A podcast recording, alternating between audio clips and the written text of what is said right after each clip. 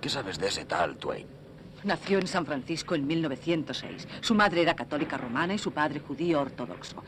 Se separaron dos horas después de casarse. ¿Algún hijo? Ah, sí, una hija de 32 años. Se llama Irene, pero todos la llaman Rita. Una chiflada. No, no pares, nena, que vas muy bien. Detenido en 1932 en Chicago por venta de Biblias pornográficas. El fiscal no pudo presentar pruebas porque la iglesia se negó a devolver las Biblias. No hay nada más hasta el 1946, cuando le detuvieron en el paso por intentar pasar un camión de americanos blancos a México para coger melones.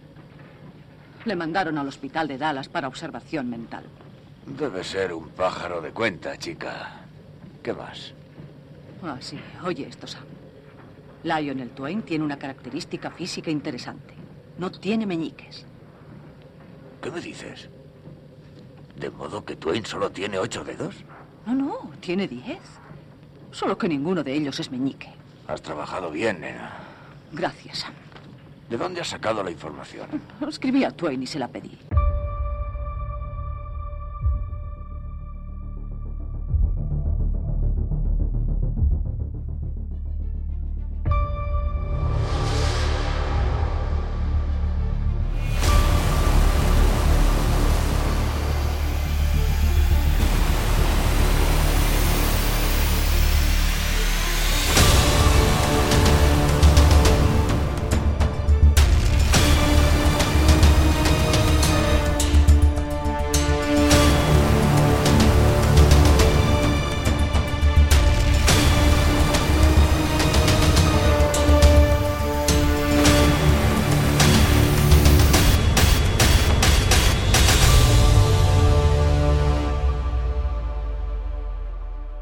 Cuando empezamos este podcast, una de las cosas que nos propusimos fue hablar de películas de cine actual y películas actuales.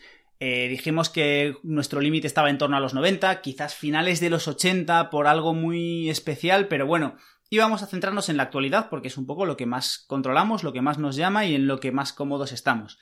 Es por eso que no sorprenderá a nadie que en este séptimo programa hablemos de una película de 1976. Buenas noches, Jacob. Buenas noches, Diego. Aquí estamos para saltarnos nuestra propia norma. siete capítulos ya bastante, bastante hemos durado, la verdad. Sí, hemos tenido acción, hemos tenido ciencia ficción, bastante, hemos tenido, no sé si terror, porque bueno, hemos, hemos tenido zombies, hemos tenido un poco de todo y ahora traemos humor. Humor, como yo, como a mí me gusta decir, humor de puro. Humor del absurdo, no sé, un humor del que yo creo que ya no queda. Humor del más absurdo de la historia. Yo creo que no se hacen películas ya así. Eh, no sé si series, no me alcanzo a decir series porque hay alguna por ahí que, que bueno, el roza, pero desde luego películas de este tipo, por lo menos mm, buenas películas de este tipo, porque películas de tontería, pues sí que hay muchas, pero películas de humor absurdo, absurdo, absurdo, como este, inteligente, pero absurdo, eh, yo creo que, no hay. Y esta es espectacular en ese sentido. Bueno, supongo que lo sabéis porque lo habréis visto en el título, pero hoy vamos a hablar de Un cadáver a los postres. Un maravilloso ejemplo, una vez más, de los grandes traductores que tenemos en este país. Ahí quería entrar yo. Película titulada en Estados Unidos Murder by Death, que sería asesinato por muerte o muerte por asesinato, no mi... Sí, asesinato por muerte, literalmente asesinato, por muerte. Asesinato por muerte. Que sería un título, que es un título muy, que es un juego de palabras muy bueno. Pero aquí alguien decidió llamarla Un cadáver a los postres. Que además, el sentido del título va bien encaminado porque es una cena y tal, pero es que no hay cena, entonces no hay postres. No, entonces es que, está todo mal. es que esto, este es como el que tuvo la idea cuando sacaron eh, Aterriza como puedas, de decir, tenemos una película, sé que Estados Unidos le llamaron a la película Airplane, haciendo la coña con Airport, porque había habido la película hace unos años de Aeropuerto, que era básicamente... Y ellos dijeron, pero aquí dijeron no. Aquí le vamos a dar aterriza como puedas. Que abrió el filón del como puedas, lo que, lo que sea como puedas. que fue un poco el, filón de los 90. Tengo que decir que en ese caso me parece mejor la traducción que el título original, ¿eh? pero... Eh, porque es muy mítico el tema, ¿no? Pero... Eh, No nos Sí, vamos a desviar. Pero, pero, pero bueno, pero el juego. Perdemos ahí el juego, pero sí, no nos vamos a desviar. sí, perdemos el juego, perdemos el juego. Un cadáver a los postres, 1976, director Robert Moore. No tengo localizado todo lo que ha hecho este, este hombre, pero con esta película a mí me vale. Sí, eh, yo tampoco es que lo tenga muy localizado. Además, es un, es un director que murió en el 84, o sea que antes de que cualquiera de nosotros dos naciésemos. Con lo cual, mm, tampoco. Yo creo que este es su éxito más, eh, más relevante, por lo menos, o por lo menos el que más ha perdurado en la, en la historia. ¿no? Su última película es del, eh, del 79, ¿vale? Y su última producción pues fue una, una serie eh, del 82 al 83. O sea que, bueno, que es un director que, que ya es de hace mucho y como digo, que haya perdurado así en el tiempo, pues eh, seguramente esta película es su, su mayor éxito. Vamos. Pues sí, y vamos a hacer un pequeño repaso por el reparto, porque hay bastante, eh, bastante chicha en este reparto. Espectacular reparto. Sí, sí, encabezado por Peter Sellers en el papel de Sidney Wang, que ya es una, ya es una faltada en sí mismo. Escoger a un actor caucásico para interpretar a un chino, para ridiculizar a un chino aparte, porque lo podemos decir ya. Ojo, la- ojo. Sel- ¿Sellers o Sellers? Peter Sellers. No sé, aquí cada uno... No, lo- no lo, no lo sé, esa es una de mis. son- Yo nunca, creo que Sellers, Nunca ¿eh? lo he tenido claro. Sellers, vale. Peter, vamos a Yo siempre he dicho Sellers, pero bueno, Peter Sellers, sí, vale, vale. Peter, el caso es. Esta película va de fal... O sea, en ese sentido son faltones y son faltones. Eh, Aquí Con era, bar- todo, era barra con libre. todo. Era barra libre. Es decir, era una época en la que la corrección de hoy. O sea, esto, esto hoy en día sería. Pero mm, no dejar, no podrían estrenar esta película a día de hoy. No, no, imposible. Empezando por eso, Sobre todo- porque. No, digo que sobre todo en el aspecto machista, o sea, porque Ah, bueno. si bien es cierto que todo, todo son coñas, coñas, coñas de la época, pero vista con los ojos de hoy en día por según quién, dices, Por salud de señoras presentes, permito sugerir que volvamos a Londres.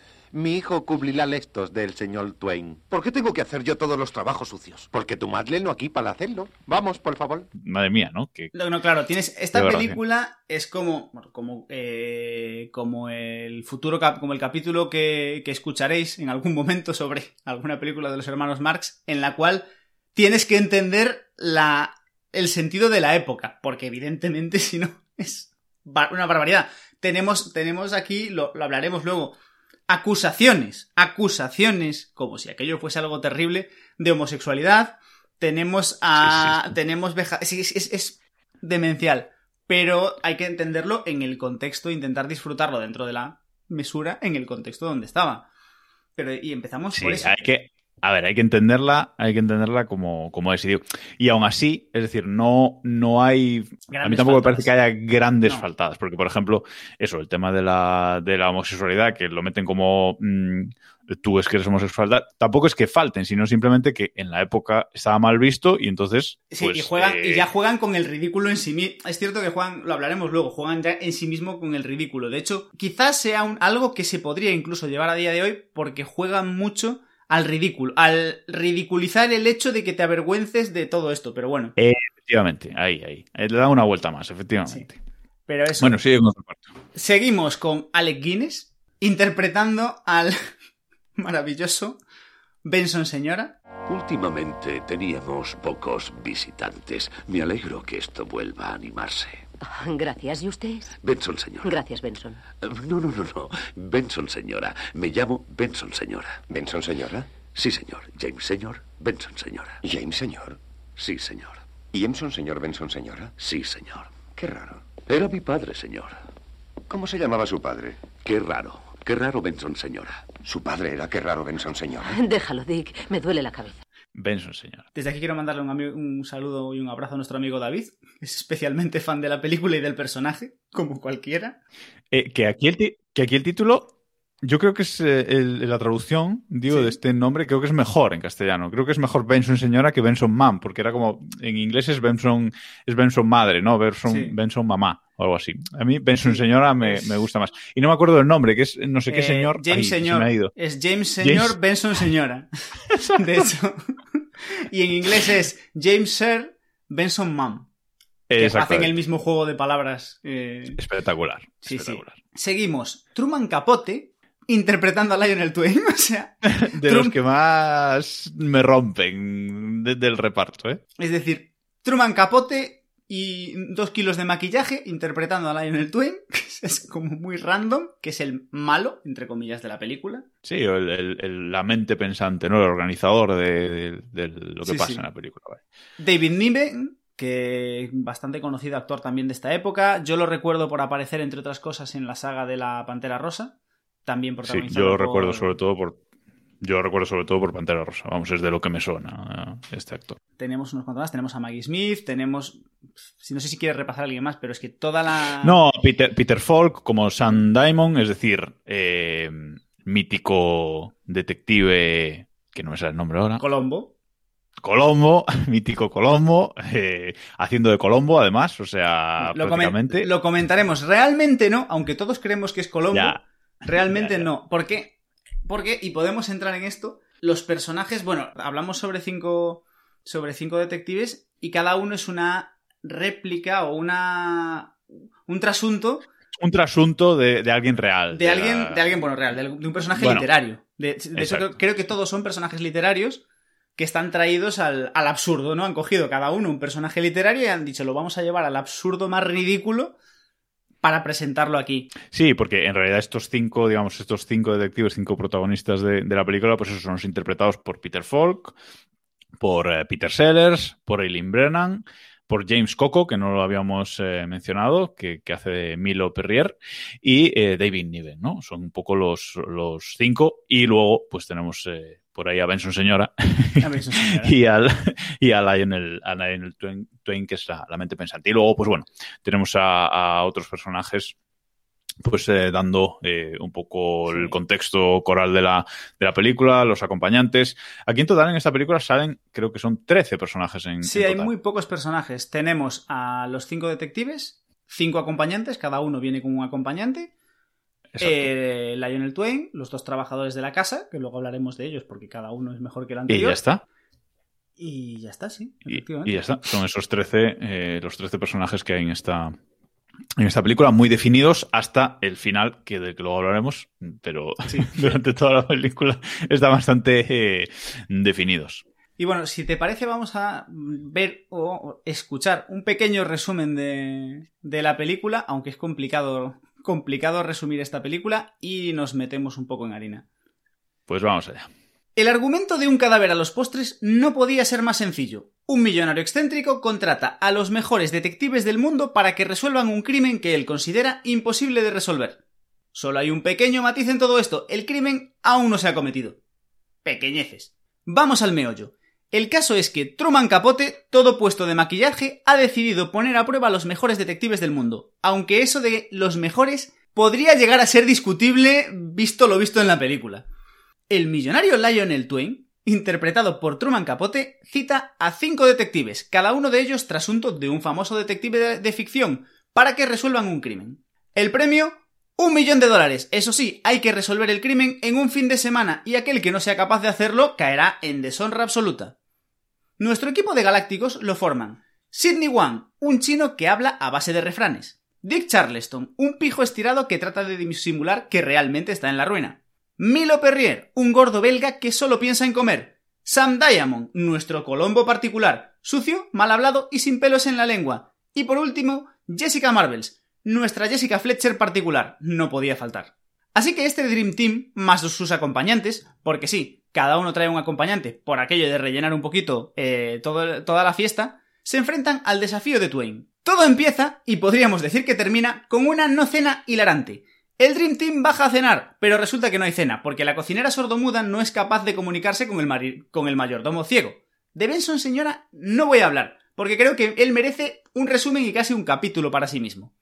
La no cena se ve interrumpida por la aparición de Twain, que cuenta a los detectives su desafío. Les comunica que están encerrados hasta el domingo, porque todo esto pasa en un fin de semana, y que a las 12 de la noche alguien de los que está sentado en la mesa morirá, víctima de 12 puñaladas, y añade que el asesino también está sentado en la mesa. Twain se va, y de ahí a las 12 pasa de todo.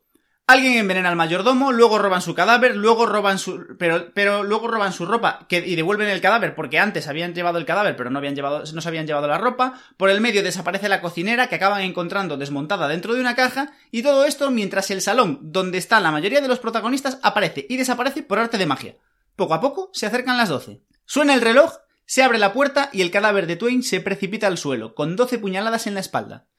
Toca el turno de las hipótesis sobre el asesinato, seguidas, de, evidentemente, de un turno de acusaciones. Resulta que aquí todo el mundo no solo conocía a Twain, sino que todos lo querían ver muerto. Al final no hay quórum, así que cada uno a su cama para ver si con la almohada se aclaran un poco las ideas. El plan no está mal, salvo porque hay trampas para intentar matar a todas las parejas. Una serpiente venenosa, gas lacrimógeno, un escorpión, una bomba y hasta una habitación que se va quedando cada vez más pequeña. Cualquier idea es válida con tal de acabar con los detectives. Pero son detectives famosos y todos escapan, justo a tiempo para resolver el crimen. Ojo, que vienen curvas. Juan se presenta en el despacho del asesino para revelarnos que realmente el autor de todo es Benson Señora. La máxima de el mayordomo es el asesino nunca falla, salvo hoy. Pillo carrerilla, si no, no terminamos. Marvels llega, llega tras Juan, Desvela que no es Benson señora, sino Irving Goldman, abogado de Twain. Pero no, aparece Charleston para explicar que tampoco es, que tampoco es Irving Goldman, sino que es Marvin Metzner, el contable de Goldman, que asesinó a Goldman hace unos meses y ahora es él. Pero tampoco. Llega Perrier. Resulta que no es Metzner, sino que es Irene Twain, hija de Lionel, que mató a todos los de antes. ¿Hemos terminado? Pues no. Sam Diamond aparece para confesar que el asesino es Sam Diamond, el de verdad, porque el que conocimos es un actor que contrató Diamond para tender una trampa al resto de los detectives porque les tiene envidia. Salvo que no ya que finalmente el asesino confiesa ser nada más y nada menos que Lionel Twain, porque nada podía ser más bonito que dar todas estas vueltas para terminar justo donde empezamos, aunque las cosas no siempre son tan bonitas como la cocinera, que resulta ser la persona tras la máscara de Lionel Twain. Dios, me duele la cabeza. Bueno, espectacular eh, resumen de una película, la verdad, irresumible, porque eh, el argumento de la película realmente no es lo importante, sino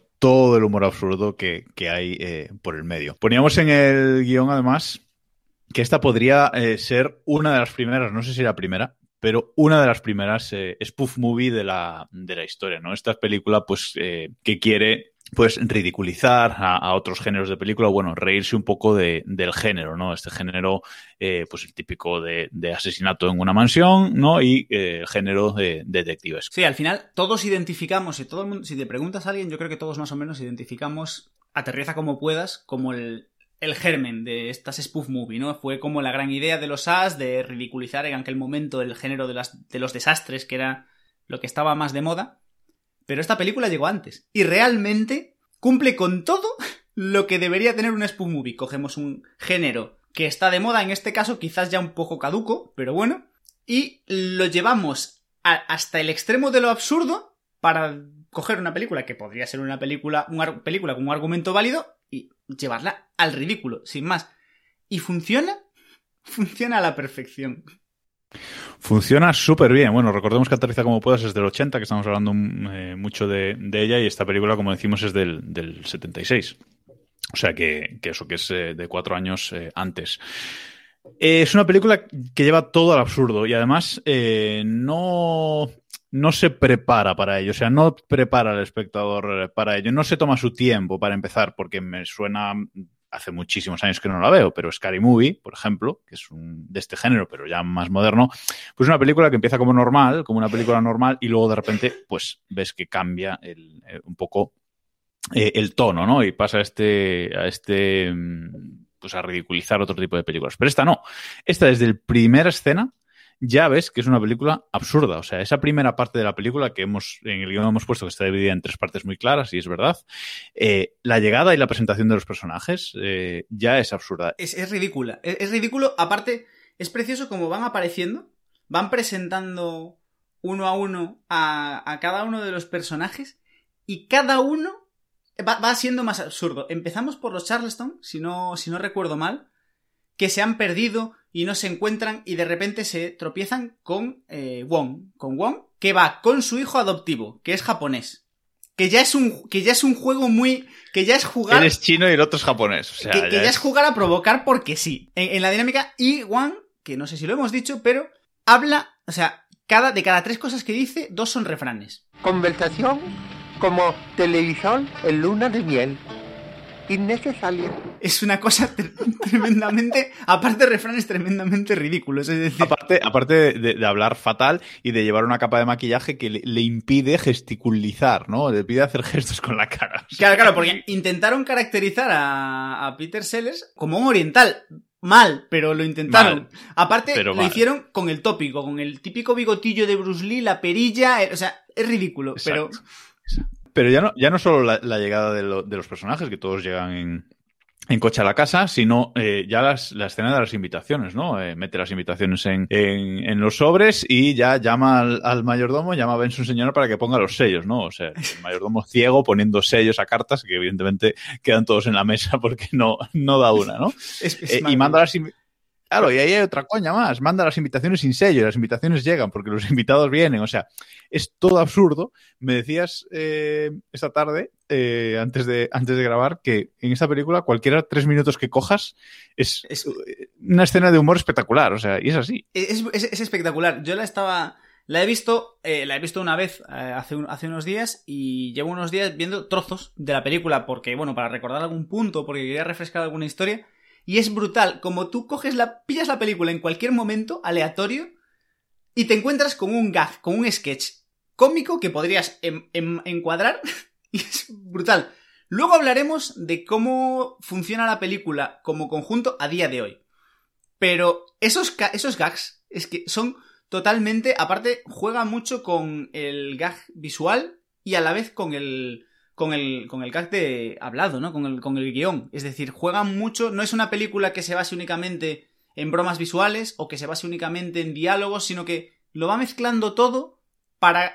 para. Es que. pa- para hacerte reír, porque al final todo esto va de, de hacerte reír buscando el absurdo.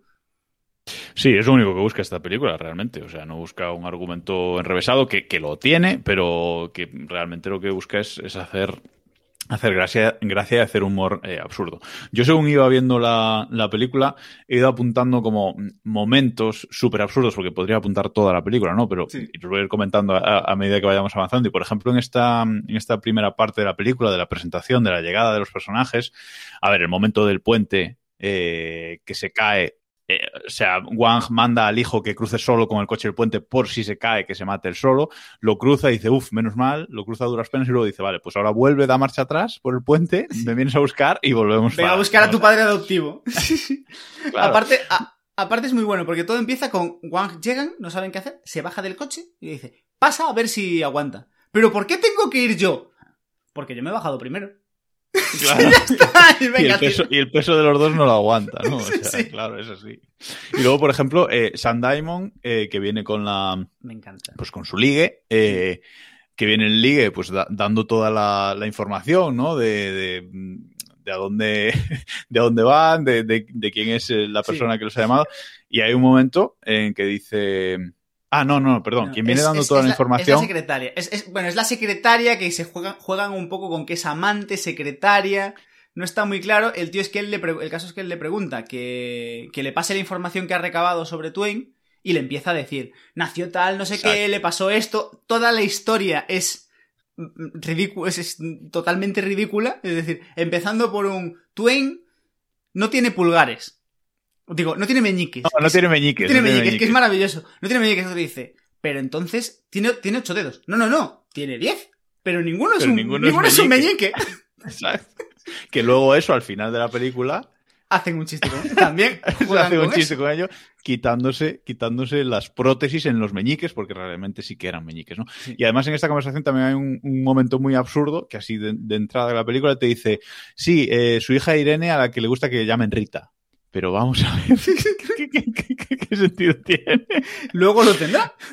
Luego Pero- lo tendrá, efectivamente. pero a mí Y Bueno, iba a decir. Pero lo mejor de, de, ese- de todo este gag es que después de toda esta historia que tú crees que ya de por sí es muy ridícula, eh, Diam- Diamond le pregunta a, a la- a su secretaria, ¿no? ¿Y cómo has, ah, muy bien, cómo has conseguido toda esta información? Y él le contesta, llamé a Twain y se lo pregunté. Exacto. O sea, mm, absurdo, absurdo. Eh, y al final de toda esta conversación se quedan sin gasolina, se quedan en medio del bosque y dice, vale, pues vete a buscar gasolina, ¿sabes? No iba a ir No iba el hombre a buscar gasolina. No, eh, dice, había una gasolinera hace tres kilómetros. Dice, bueno, pues aquí te espero, ¿no? Vete a, vete a buscar gasolina. O sea, ya el, el absurdo por el, por el absurdo, ¿no? Eh, y luego llegan a la casa, llegan a la casa y timbran al timbre y grita una señora. O sea, es que ya, es que todo, es que todo es, todo es absurdo. En la casa, la casa sí, sí, toda la, casa está decorada, es temática de, de- de miedo. Llegan a la casa, hay que decir que cada uno que llega a la casa intentan matarlo tirándole una estatua del techo. Efectivamente. Y Una hecho, gárgola. una gárgola del techo. Y a cada pareja que llegan, todos se van salvando, ¿no? Pero resulta que hay dibujado en el suelo, donde, donde paran a llamar al timbre, están dibujadas las huellas donde se tienen que parar los invitados. Con y van el- actualizando, y van cada vez que entra una pareja, se ven, porque hay momentos en los que vemos al asesino. Barre los restos. al asesino con, con- o sea, los brazos del asesino con unos guantes, los típicos guantes negros y demás, ¿no? Y barre los restos, borra las huellas y las vuelve a dibujar para que la talla del zapato coincida con el invitado que va a llegar. Esos, esos detalles que no tienen, no tienen sentido, pero mm, bien. Y luego la casa, aparte de lo del timbre, podemos hablar un poco de la casa. Sí. Eh, aparte de lo del timbre, hay tormenta fuera. O sea, Sí. tú cuando estás fuera no llueve, pero cuando estás dentro, fuera hay tormenta, ¿no?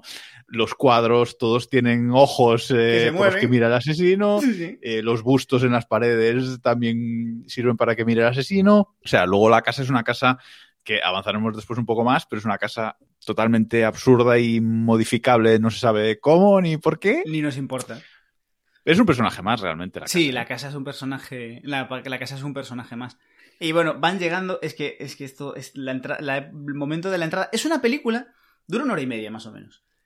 A mí Sí, me pasa hora- siempre. Una, y media, 34 que- minutos, una hora 34 minutos. Me da la sensación de que es muy corta y de que no pasa nada. Porque realmente.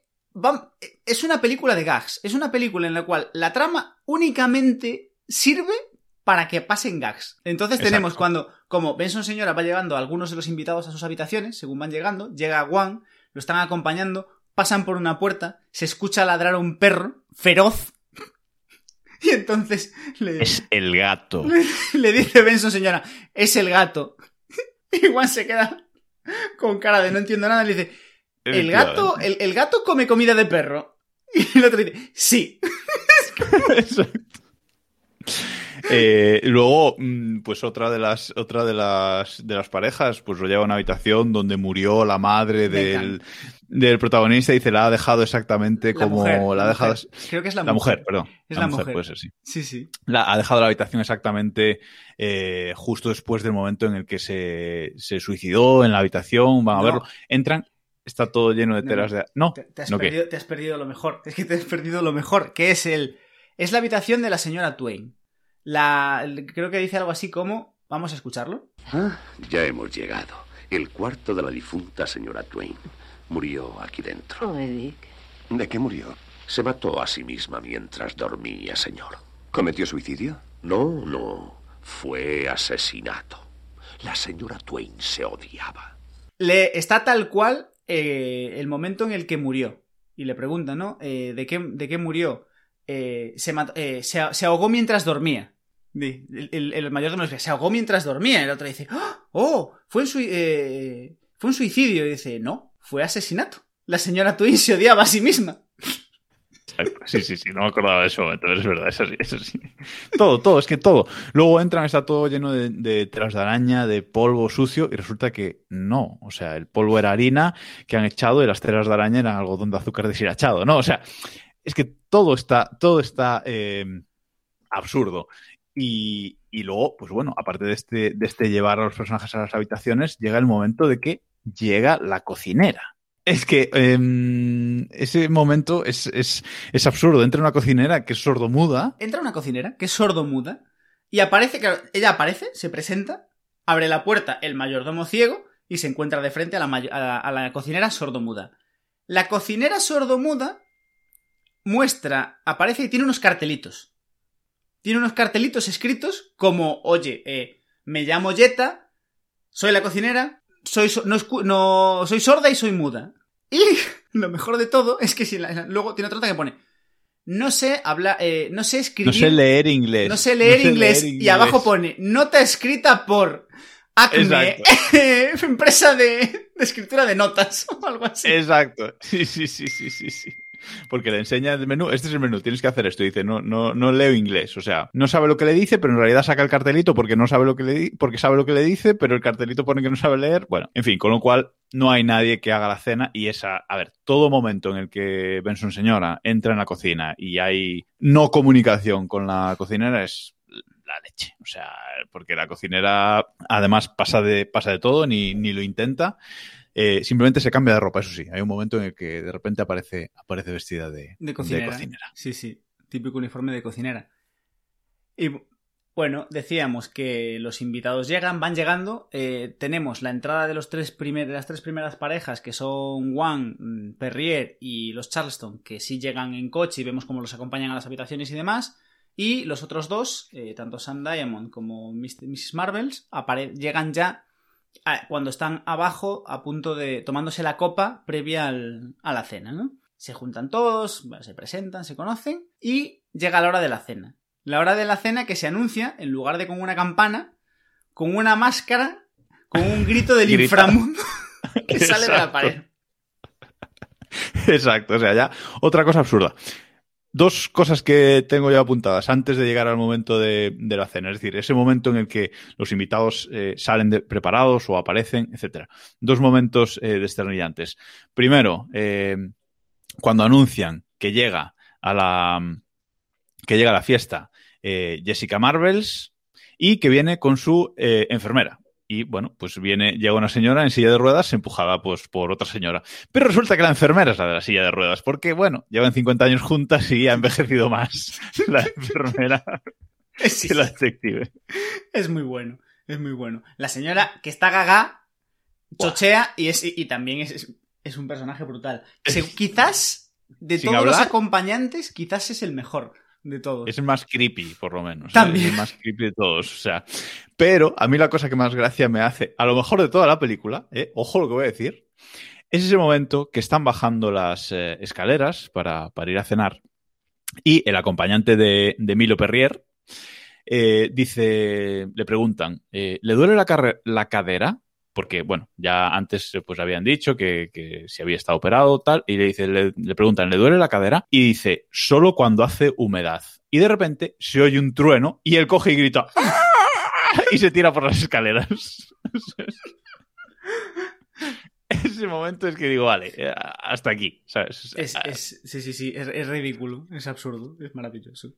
Es maravilloso, efectivamente. Nos vamos a la Momento cena. de la cena, vamos allá. La cena, típico comedor de casa embrujada casi, se sientan todos los comensales y empieza el ba- un baile, entre comillas, ¿no? Figurado, en el cual intentan, vemos como intentan matar a los, ya in- intentan matar a los protagonistas. Pero, de forma muy educada, lo- solo intentan matar a los protagonistas con cosas que ellos puedan detectar. Es decir, en el eh, todo empieza con un vino envenenado, con un veneno oriental, pero como Wang es el único que, lo, que es capaz de detectarlo, es el único al que se lo ponen. El resto de los vinos está bien. Que aquí está el gag también maravilloso de Perrier, que dice, no, no, no, esto no pasa nada porque solo te lo han puesto a ti porque el resto no lo da. Se bebe la copa de vino y de repente se da un retortijón que parece que se va a morir y dice, no, no, no, no pasa nada, es que el vino es muy malo. Exacto. Porque, bueno. Y luego, eh, pues eh, Dick Charleston eh, también detecta que están mal sentados en la mesa. y entonces, pues bueno, hace cambiarse, se levantan él y a la vez y caen unas espadas. Ese, ese tipo de cosas está, está muy bien traídas realmente. O sea, son Sí, sí. detalles de la película que como que caracterizando a cada tipo de a cada tipo de detective ¿no? que, que han llevado. Y la verdad es que eso está, está curioso. Y con esto llega el momento de servir la, no, de servir la sopa, que es La no sopa. la no sopa. Que bueno, Benson señora va a la cocina, coge el sopero, eh, él, él se comunica, vamos a creer que él se comunica con la cocinera y asume que en la sopera está la sopa, coge la sopera, llega al salón y vemos cómo armoniosamente sirve aire. Sirve aire, el Berrier se lo recrimina, le dice, mira, eh, no hay sopa, pruébala y todo delicado, coge la cuchara, intenta coger una cucharada de sopa donde no hay nada, lo prueba y dice, vale, ya lo entiendo. Y se va. Lo mejor, lo mejor es la forma de sorberla, ¿no? O sea, Sí, coge sí. con toda la delicadeza la cuchara, va, sorbe, no dice nada y se va. No, se dice, vale, mm, voy a hablar con la cocinera. O sea, un, un momento, otro, otro gaja totalmente absurdo. Es que es ese, es ese tipo de, de humor absurdo. Y también absurdo cuando aparece Twain, por fin. Aparece la mente pensante, en teoría, que nos invitó a todos, y aparece Twain con un efecto de, de luces. eh, primero apaga todas las luces, luego hay un efecto de luces de, de discoteca. Bueno, dice que le gustan, que le gusta la, la iluminación. Yo cuando apagan las luces, la primera vez que vi esta película, digo, ah, vale, ahora es cuando van a matar a alguien, como suele pasar en ese tipo de películas. Pero lo usan precisamente para, no, no es así. Va a aparecer eh, quien ha ideado todo, todo esto y ahí es donde les cuenta eh, pues un poco la, la historia, donde les ofrece el millón de, de dólares. Sí, al final les cuento un poco esto, ¿no? Que está. Vemos que está un poco resentido con todos ellos. Y que dice, mira, pues aquí está, un millón de dólares para el que. Aparte me, me encanta, porque le dice, un millón de dólares. Un millón de dólares para el que resuelva el crimen. Lo juego contra su reputación. Un millón de dólares libres de impuestos. Y además, los derechos de autor de novela y película. Y los derechos de libro y película. De libro y película, efectivamente. Pues, ya en 1976, ¿eh? Sí, o sea, cuidado. que, que- que es brutal. Y los derechos de libro y película para el que resuelve el crimen. Pero si no lo resolvéis, yo seré, la men- yo seré el mejor detective del mundo. Que es una conclusión un poco random. Como, va a morir alguien.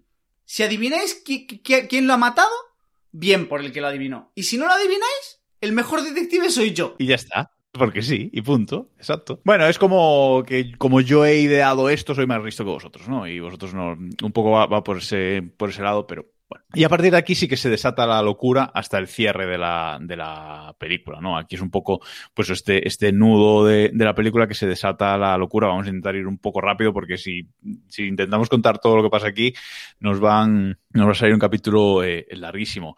Pero hay momentos absurdos que tenemos que, que contar aparece la cocinera gritando, la cocinera sordomuda. Eh, recordemos que no emite ni un solo sonido, o sea, se desgañita gritando. Sí, sí. Se desgañita gritando. Otro Y, momento Claro, recordemos que en este punto, Benson señor había despedido a la cocinera, aunque ya no se enteró, cuando fue lo de la sopa, y los invitados Exacto. no habían visto a la cocinera.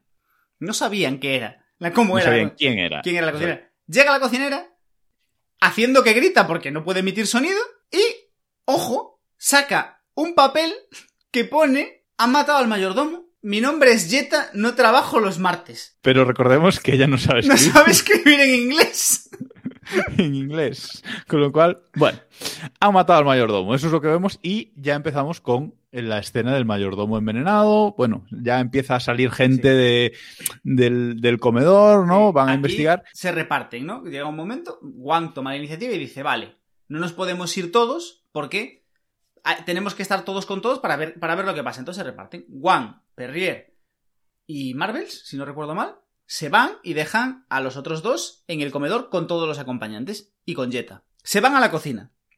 Podemos asumir que es un pasillo más o menos corto, no tiene pinta de que sea un recorrido muy largo. No, sí, corto, corto. Entran en la cocina y se encuentran a Benson Señora tirado en la mesa, eh, asesinado. Vemos que, bueno, Wellen está- había tomado un té, no, había tomado un cacao. Un cacao, un cacao que es el que, lo que le iba a llevar a Perrier al principio de todo, que al final nunca se lo lleva cuando, cuando llegan a la casa. Y se toma un cacao y se muere.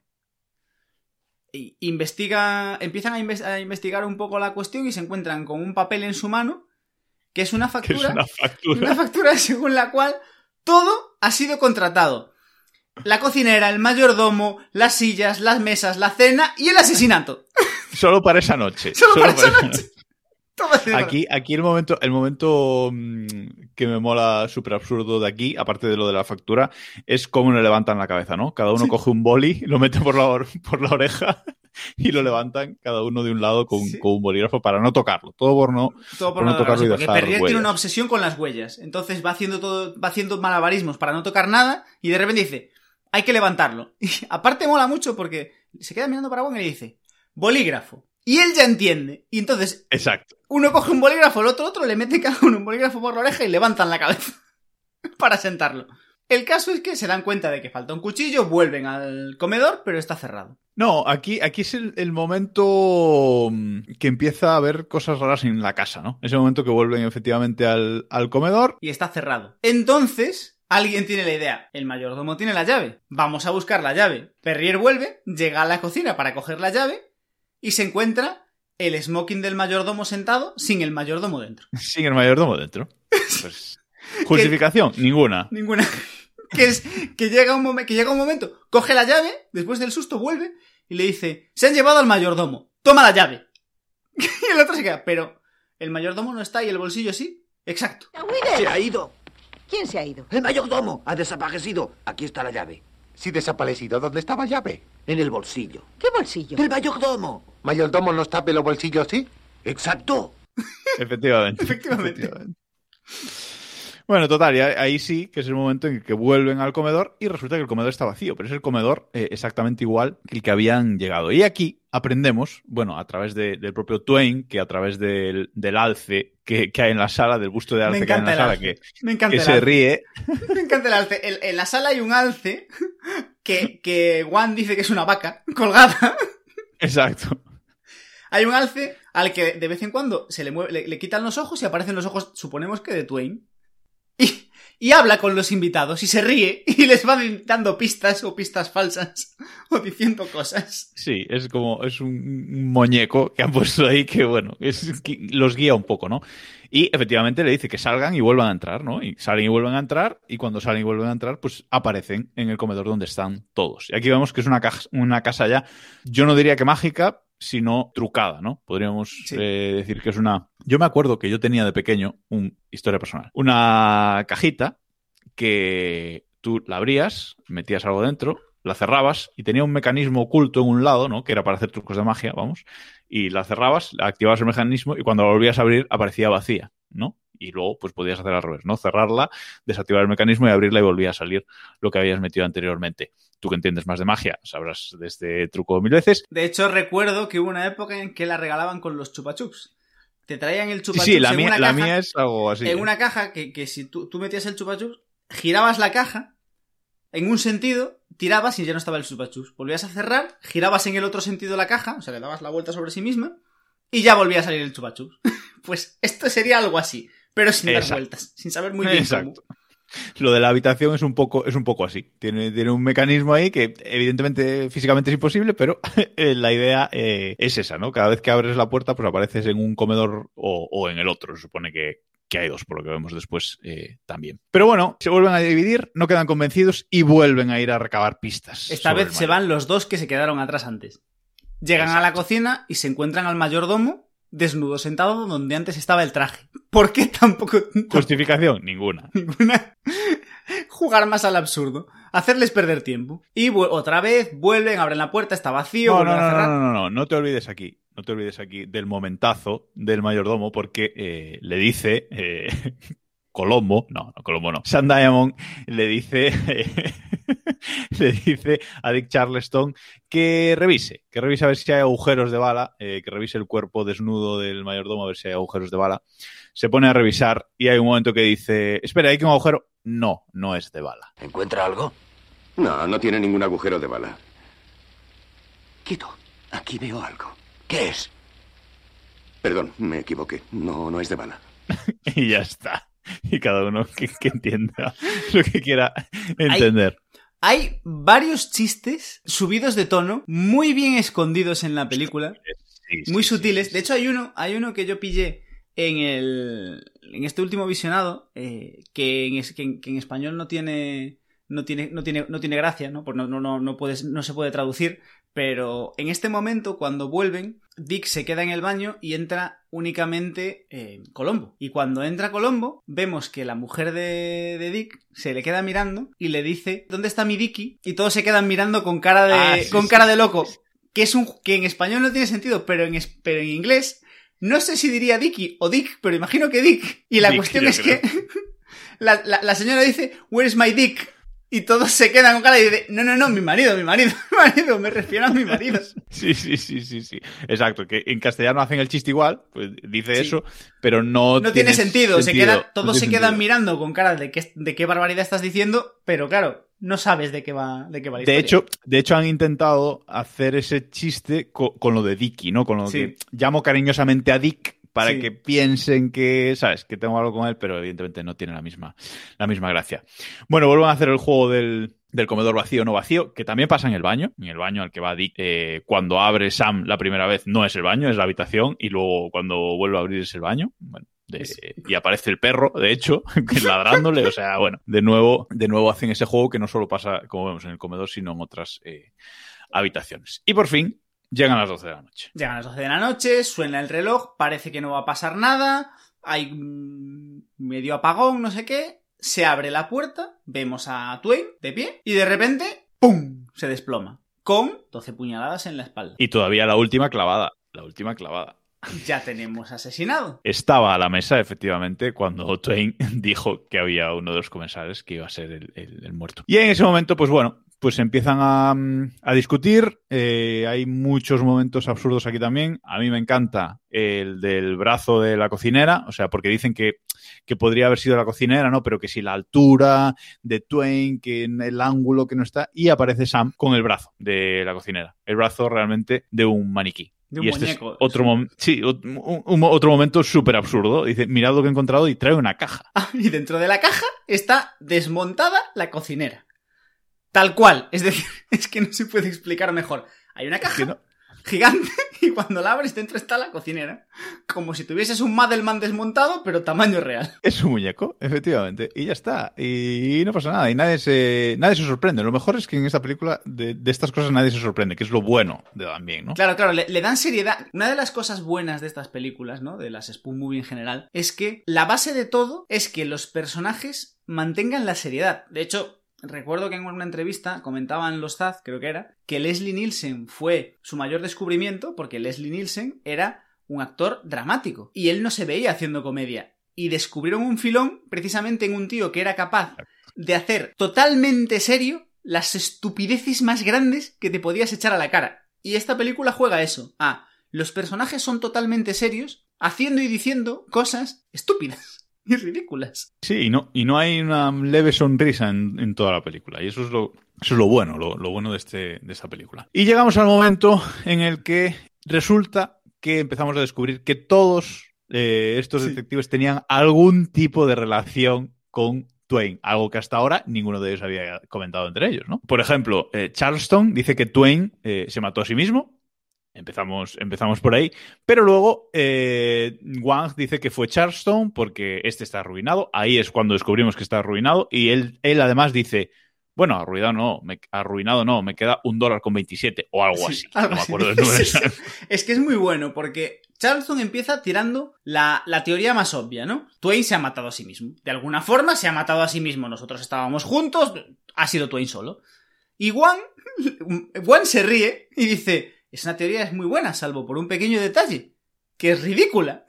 Y empiezan, y empiezan, y aquí empieza el baile en el que poco a poco se van acusando los unos a los otros, ¿no? Empieza Juan diciendo eso, que Charleston está arruinado, la mujer se queda eh, alucinando, de hecho dice, estás arruinado, Twain te estaba prestando dinero, y entonces, como no querías devolvérselo, no podías, decidiste matarlo y quedarte con el dinero. Y eh, la mujer se queda y dice, "Estás- no, tengo un, tengo un dólar con 37 en el bolsillo.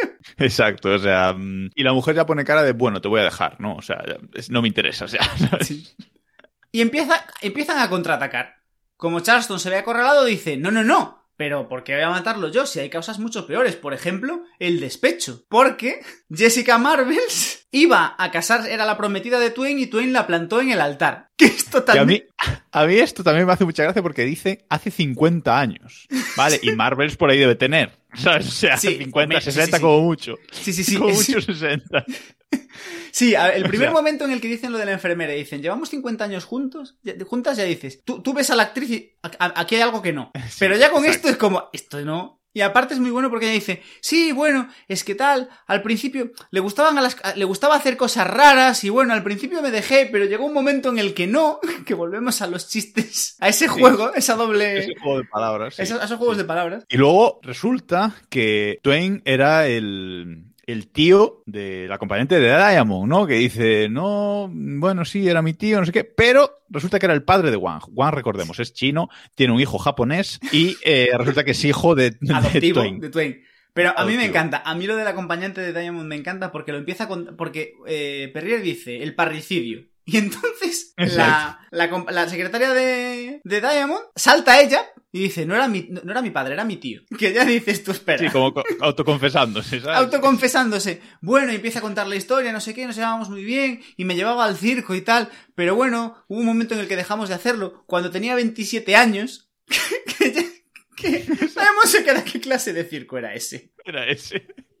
Y- y- no, y lo mejor es luego que dice, si he dicho parricidio, no tiocidio. O sea, o sea, es que- Y resulta que Twain era el padre adoptivo de Juan. Y que Juan Exacto. por eso tiene hijos adoptivos.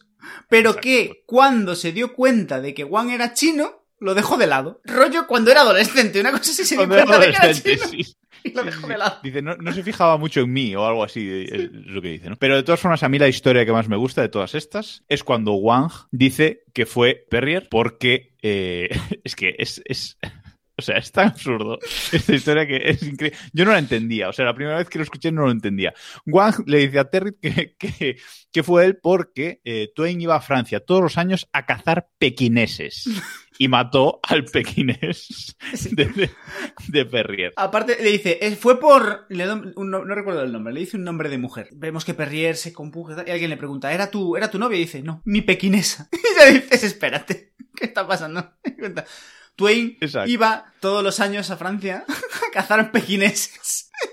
Como, que- como que va a cazar jabalís. ¿sabes? Sí, O sea, sí, bueno. es totalmente ridículo. Y ya la última historia que tenemos es eh, cuando se insinúa, o bueno, se deja claro que, que Diamond eh, es gay, ¿no? Eh, y él, él como que se autojustifica también ante su acompañante, ¿no? Y esta justificación, si la quieres contar, porque es... La, justificación es brutal porque la, secretaria empieza a tirar del, a levantar la manta y dice, claro, porque tiene, tiene revistas de hombres musculados y empiezan a hablar.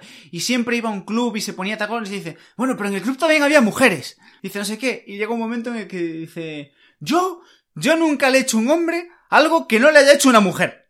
Que es como, a ver, no sé si con eso cubres como defensa. Si estás intentando defenderte, a lo mejor no es lo mejor. Sí, mm, bueno. Y, en fin, el caso absurdo, es que absurdo. todo, todo este, todo este tramo es brutal, pero el gag del- de la acusación de, de Diamond es espectacular. Y nada, deciden que, mira, no nos vamos a poner de acuerdo, aquí todo el mundo cree que ha sido el otro, cada uno a su habitación, cerramos por dentro, a dormir. Y ya a ver si mañana, no sé, nos vamos. Sí, a consultarlo con la, con la almohada. Y este cambio de, de escena, este cambio de escenario, empieza con una cosa que a lo mejor es una tontería, pero a mí como que me llamó mucho la atención, que es el hijo, eh, el hijo de Wang haciendo como ejercicio, ¿no? Como con- y con una camiseta mm, rollo moderno de la USC, creo, además. De una universidad, podría ser la Universidad de Santiago de Compostela, pero supongo que es una universidad estadounidense, como haciendo ejercicio, ¿no? Con una camiseta ahí un poco, mm, eh, un poco extraño, ¿no? Pero bueno, ahí Ki Wang también dice que, que alguien de los demás es el asesino, salvo que su hijo le mate de noche, que entonces ya sabe que es El asesino es él. Correcto. Y él se mete en cama con el padre, ¿no? Porque cada uno, las habitaciones, todas las habitaciones tienen camas de matrimonio, entonces aquí todos duermen en parejitas. Y se mete en cama y de repente escuchan un ruido y el hijo le dice, se han dejado abierto un grifo, no sé qué. Y igual le dice, no, es que hay una serpiente venenosa en la habitación. Despiértame cuando esté, cuando haya llegado a la cama. Cuando haya llegado a la cama. se duerme. Aquí, aquí esto eh, me gusta mucho esta parte porque es eso, en cada habitación como que hay eh, un, un reto, ¿no? Hay un... Y la cosa se va volviendo más estúpida. O sea, porque empieza con, eh, empieza Exacto. con esto. Después, creo que es el gas. No sé cómo van en orden, en orden cronológico, ¿no? Pero, pero sí, o sea, ya Marvels eh, tiene el problema de- del gas, que hacen la coña con los pedos de la De- enfermera. De la enfermera. También, ¿no? Entonces, bueno, un gas que, la- que la va a matar. Eh, luego, Diamond eh, con la bomba. Le ha metido una bomba que va a explotar en 30 segundos. Que aquí, Eh, aquí hay otro gag. Aquí hay otro gag. No sé si lo recuerdas. el de la nota por debajo de la puerta. No, el de la nota por debajo de la puerta no. Después de eso, que es. eh, están, no sabemos qué vamos a hacer y de repente. Ah, Diamond date la vuelta. Da- se, se queda todo y dice: Tengo una idea. Date la vuelta. Pase lo que pase, no te des la vuelta. ¿Pero qué vas a hacer? ¿Qué vas a hacer? Voy a llorar. Y se pone a llorar. y se pone a llorar. Además dice, tengo una idea, aunque no sé si va a funcionar. Exacto. Bueno, luego, luego eh, Dick Charleston eh, tienen un, un escorpión en la cama. Y por último, ya la más ida de olla total, que de nuevo la casa vuelve a ser protagonista, es eh, la pareja de Perry y su, y su pareja, que se encoge la habitación. La habitación, el techo de la habitación va bajando eh, y va, va encogiéndose. Se levanta el chofer. Yo quiero comentar ese estilismo mm, del chofer, ese, ese pijama de transparencias, ese pijama de rejilla que se pone completo para, para dormir, pero bueno. Y nada, el techo, pues como digo, va, va bajándose hasta, hasta en principio, eh, comprimirlos y, y matarlos. Y la película nos deja ahí, ¿no? Nos deja eh, en ese momento como que, bueno, pues todos van a morir y ha ganado, ha, ha ganado Twain o quien haya sido el asesino, que hasta el momento no lo sabemos. Nos lo van a desvelar a continuación. Y aquí entra el último, la última sucesión de absurdos de la película, que es como el cierre, y que es el guiño perfecto, ¿no? Y el absurdo perfecto a este típic, esta típica situación de las películas de, de detectives y de misterio, sobre todo de aquella época, de te cuento una historia y al final me saco de la manga un giro que lo explica todo y que no te esperabas. ¿no? Esto podemos, podemos de- denominar un poco esto como el momento protonolan. Vamos a inventarnos algo porque sí, para explicar ¿Qué- la trama. Qué ganas, qué ganas de faltar, de faltar al respeto. Siempre. Entonces, nos encontramos en el despacho del asesino, el supuesto despacho de Twain, donde el asesino está con gorro, vestido de negro y demás, tachando de una lista los nombres de todos los invitados, como ya lo, ya lo he conseguido. Y cuando va a tachar el último, que es el de Juan, aparece Juan en la puerta, por la puerta, y le dice, no tache mi nombre, Benson señora, porque has sido tú. Y cambia la cámara y vemos que es Benson señora. Que, que, que aparte dice, Que efectivamente, resulta, que sí puede ver. que resulta, efectivamente, que resulta que no era ciego, ¿no? Que resulta que algo que ya nos podíamos imaginar viendo la película en todo momento, pero que, bueno, eh, efectivamente eh, aparece Benson Señora y, y no es ciego. Y aquí, pues se nos va revelando que efectivamente eh, los detectives, ninguno ha muerto durante la noche y nos van contando un poco cómo lograron sobrevivir y cómo el asesino no es el que dijo el anterior. El anterior. O sea, ese, ese, ese personaje de mayordomo, ese personaje de Benson Señora, va tornando en diferentes personas según van llegando eh, los eh, detectives que nos explican cómo no ha muerto. Wang resulta que le dispararon a la, a la serpiente. eh, luego creo que llega Marvel. ¿no? Marvels, llega Marvels y explica que lo que ha hecho es aguantar la respiración y dejar que la vieja respire todo el aire, todo, todo el gas venenoso. Que por cierto dice, dice la enfermera, ay, estoy muy malita. Y, y dice que no es Benson Señora, sino que es Irving Goldman. Aquí, aquí empiezan a aparecer personajes random. Irving Goldman, abogado de Lionel Twain, que explica que Lionel Twain murió hace cinco años.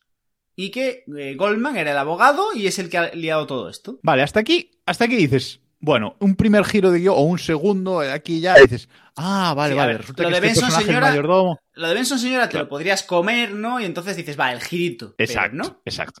Pero a partir de aquí es cuando ya... Porque el siguiente en llegar es Dick Ch- Charleston y dice que, eh, que no, que no es Irving Goldman, sino que es Marvin Metzner, que era el contable de Goldman, de ese Irving Goldman que, que dijimos anteriormente, que es el contable de, de Goldman. Además, eh, con todas estas acusaciones, Benson señora siempre cambiando. lo asume, siempre Sí. lo asume, asume que sí, que, que tiene razón, ¿no? Y vemos cómo va cambiando la interpretación, ¿no? Cómo Alec Guinness va cambiando el registro y se va convirtiendo en el nuevo personaje, ¿no? Como, oh, me has pillado, me has vuelto a pillar.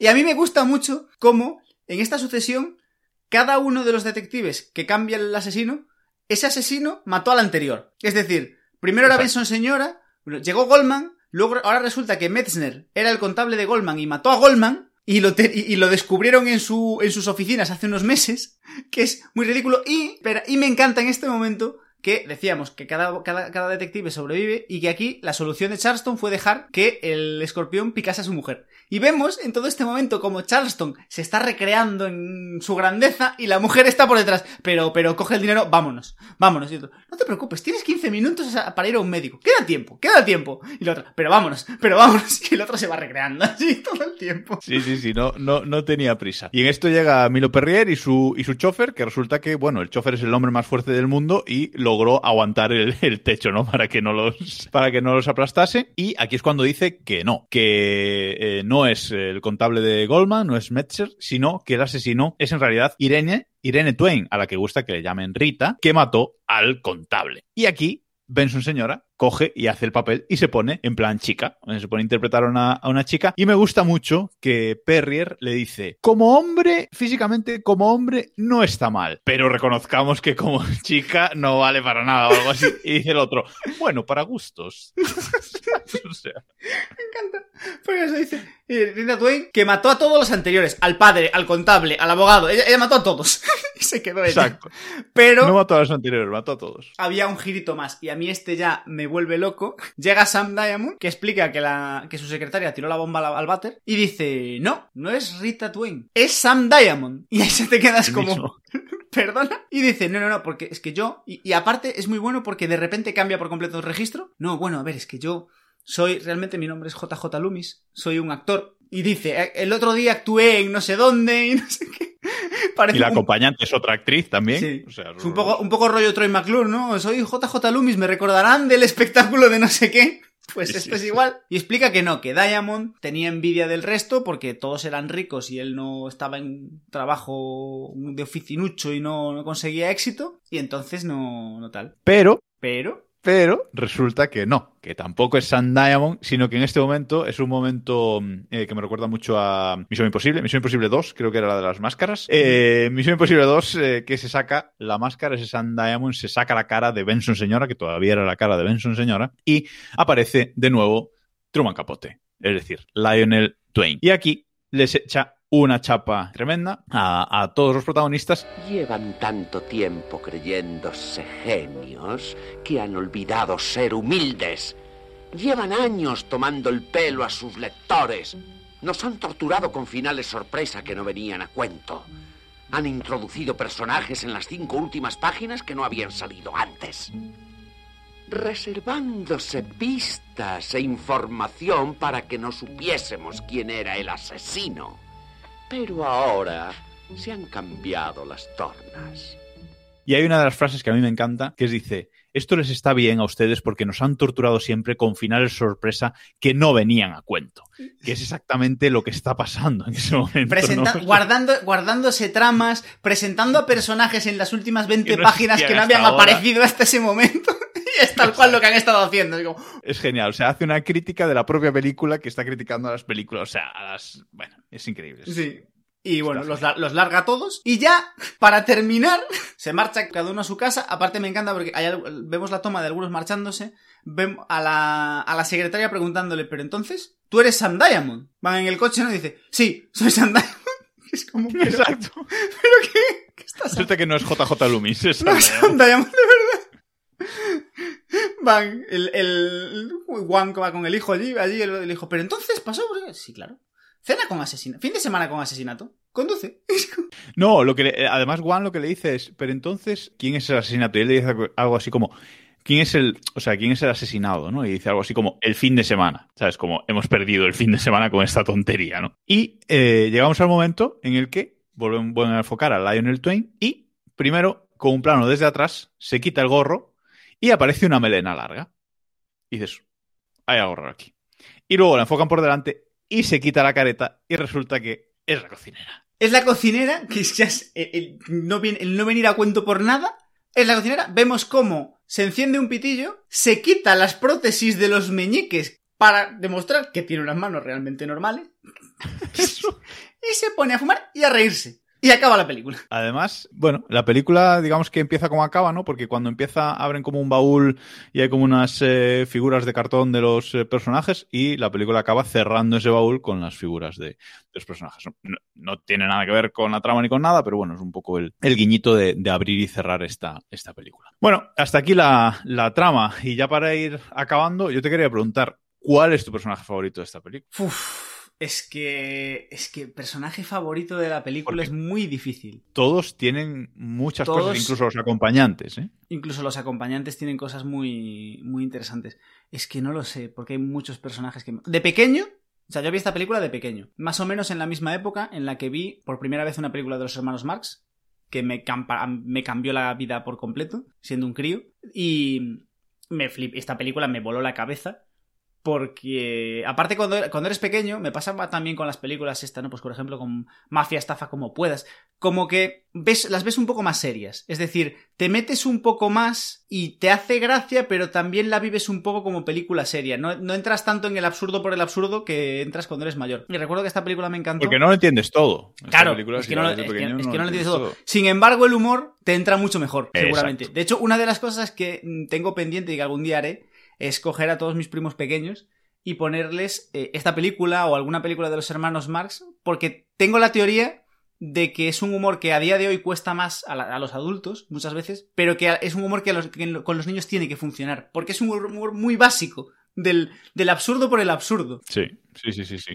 Total, total. Y en A aquel ver. momento, perdona que te he cortado, en aquel momento iba a decir mi personaje favorito porque tenía predilección por las películas de la Pantera Rosa, mi personaje per- eh, favorito era Wang. De hecho, mi recuerdo de cuando era niño es que esta película era de Wang. Era, el protagonista era Sidney Wang y el resto eran acompañantes. ¿no? Yo no la veía como una película coral. Porque, El claro, chino. El chino. El chino que no era chino, pues era, era la mitad. Ya, ya. A día de hoy eh, me cuesta mucho. Me cuesta mucho. Me encanta la pareja de Diamond y la secretaria.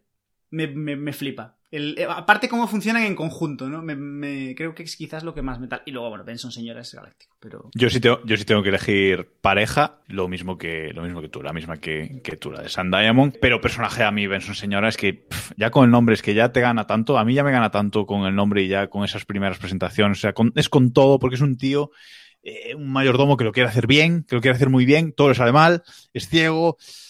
Bueno, eh, no sé, me, encanta. Y luego es que eso, que al final de la película pues interpreta distintos papeles, lo hace muy bien todo el rato. O sea, a mí me, encanta ese, ese personaje, la verdad es que muy, muy, muy bien. Y ya finalmente, eh, la peli en su conjunto hoy en día, comentabas antes, ¿cómo funciona esta película hoy en día? Recordemos, no es una película en blanco y negro, ¿eh? que a lo mejor alguien por el cartel piensa que es una película en blanco y negro, no lo es. No, no sabría decirte. Me, me gustaría poder ponerle esta. poder con- ver esto con alguien que no, que no haya visto la película, porque estas son las películas de tu. Para mí es una película de mi infancia. Yo la vi con, no sé, 8 años a lo mejor, más o menos. Y es una película que forma parte de mi infancia. Son de estas películas que te marcan y no eres capaz de verlas totalmente con el prisma de la adultez. Pues es decir, yo la puedo ver ahora, la disfruto, pero no soy capaz, me cuesta ponerme en el... ¿Cómo, ¿Cómo vería yo esta película? A lo mejor si me pones esta película hoy, de buenas a primeras, sin todo el background, no me haría... No, no sé, me costaría.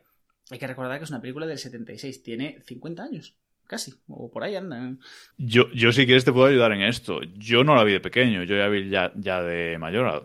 eh, no sé, a lo mejor con 20 años, ¿eh? O sea, ya, ya bastante... Sí que, sí que recuerdo de ver trozos en televisión. De esta película. Eso sí que la primera vez que la vi, de ver esos trozos en, en la televisión, tal, porque es eh, muy mítica, pero como ver la película, yo te digo que de mayor. A mí me funcionó súper bien. ¿eh? E incluso hoy en día, que, que aunque sea una película de 76, que es eso, que tiene un porrón de años, yo creo que ha envejecido súper bien. O sea, porque los efectos especiales no son efectos especiales, son efectos prácticos, con lo cual no te chirrían. Los actores están bien, no, los diálogos mm, tienen un vamos, tiene una estructura moderna, no... A mí Sí, sí. me funciona muy bien, creo que ha envejecido muy bien. Es hoy, una, hoy en día se puede ver perfectamente. es una película que podrían, o sea, si te dicen que esta película la han rodado ayer jugando a imitar una película de crímenes de los 60, te lo comes. Te lo Sí, podrías total. creer, más allá de detalles Totalmente. de pues, resolución y demás, pero te lo podrías creer, pero te lo podrías comer perfectamente. Y Yo creo que si te gusta este tipo de cine, este tipo de humor, que cada vez está más en desuso y a veces a la...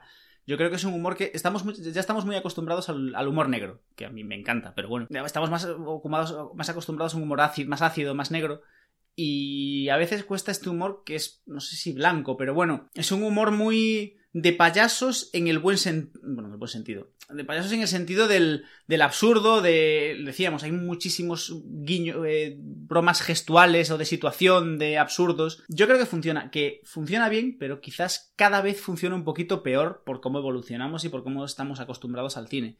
A mí una cosa que me sorprende mucho de la película es que tengo la sensación, cuando la veo, de que falta el nudo. Es como que te están presentando todo y cuando se supone que debería pasar algo, se van a dormir y se acaba. Es decir, es, sí, es- esa, sensación, esa sensación también la tengo yo, de, de que cuando se van a dormir, como que podría ser la mitad de la película, ¿no? Sí, sí. Como que podría faltar un desenlace más largo. Quizás no la mitad de la película, pero sí que el desenlace ser más largo, ¿no? Porque ya eh, el, el final, cuando se despiertan y ya ocurre todo dentro de una habitación, ya es todo, mm, se desarrolla muy rápido, dura muy poco tiempo esa, esa escena y estoy de acuerdo contigo en que quizás no el nudo me falte, pero sí un desenlace más largo, más eh, pausado. Bueno, eh, por sacarle un fallito, o sea, Sí, vamos a... Y ahora toca mojarse. Hay que ponerle una nota. Yo, venga, empiezo yo hoy. eh, yo le doy un 8,5. O sea, sí, un 8,5. Yo, Desde la perspectiva incluso de hoy. Ya no con la perspectiva del tiempo. La perspectiva de hoy le doy un 8,5.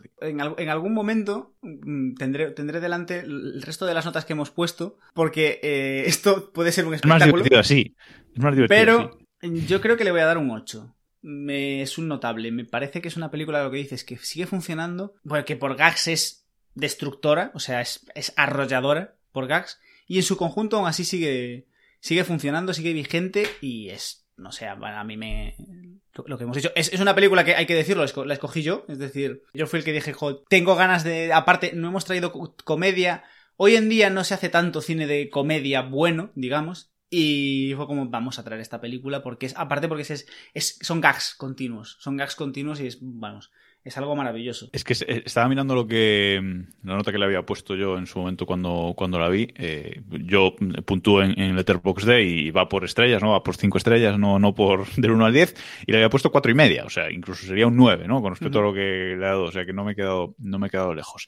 Te iba a decir que de lo que estabas comentando, que es que hoy en día no se hacen películas así. Lo comentábamos al principio. Hoy en día tienes películas de humor negro, negrísimo, o películas de humor blando, eh, blanco, perdón, eh, para toda la familia, humor que ya de lo blanco que es ya no te hace ni gracia, ¿sabes? Dices, sí. qué pereza, ¿no? Y las spoof movies tuvieron su momento y se, explotaron al extremo y ya se ridiculizaron a sí mismas, ya no tienen sentido, o sea, no tienen sentido, ya no funcionan o no, no se sabe cómo explotar.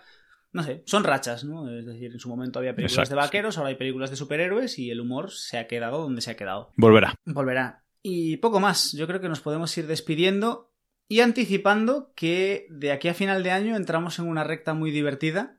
Vamos a hacer una, yo creo que un fin de año temático que ya iréis descubriendo. Si no os gusta la ciencia ficción, lo siento.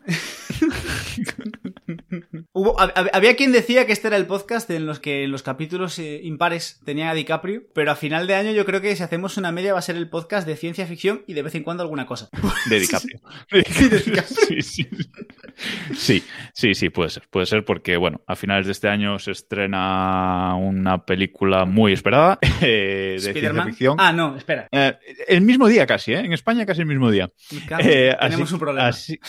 así que Así que nada, ya podéis imaginar eh, la temática que vamos a, seguir de aquí a, pues, al, episodio que publicamos a, principios de, enero. Luego volveremos por, por nuestros fueros. Sí, DiCaprio volverá, no os preocupéis.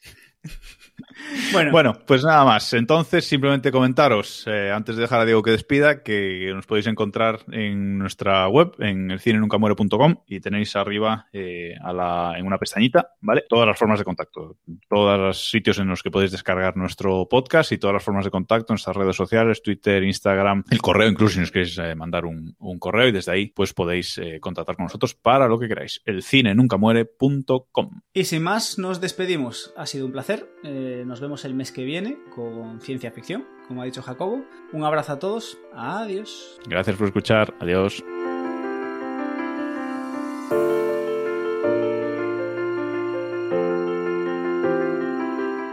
bolígrafo. Y él ya entiende. Y entonces. Exacto. Uno coge un bolígrafo, el otro, otro, le mete cada uno un bolígrafo por la oreja y levantan la cabeza.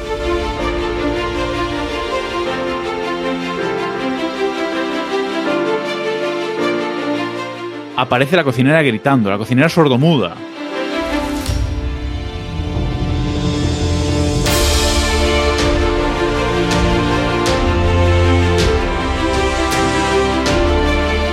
Un papel que pone, ha matado al mayordomo, mi nombre es Jetta, no trabajo los martes.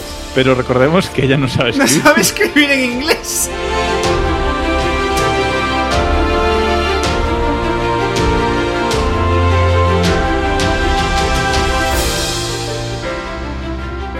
Te tengo que parar. El mayordomo es ciego, no sordo.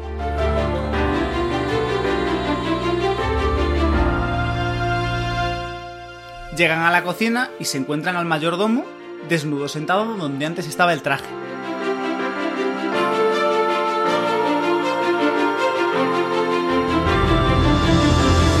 Y aparece Sam con el brazo de la cocinera.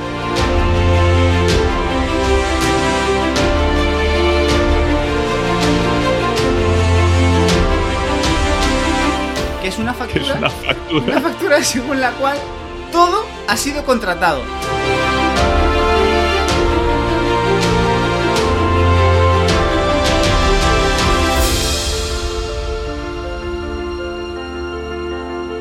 Pero, pero, pero resulta que no.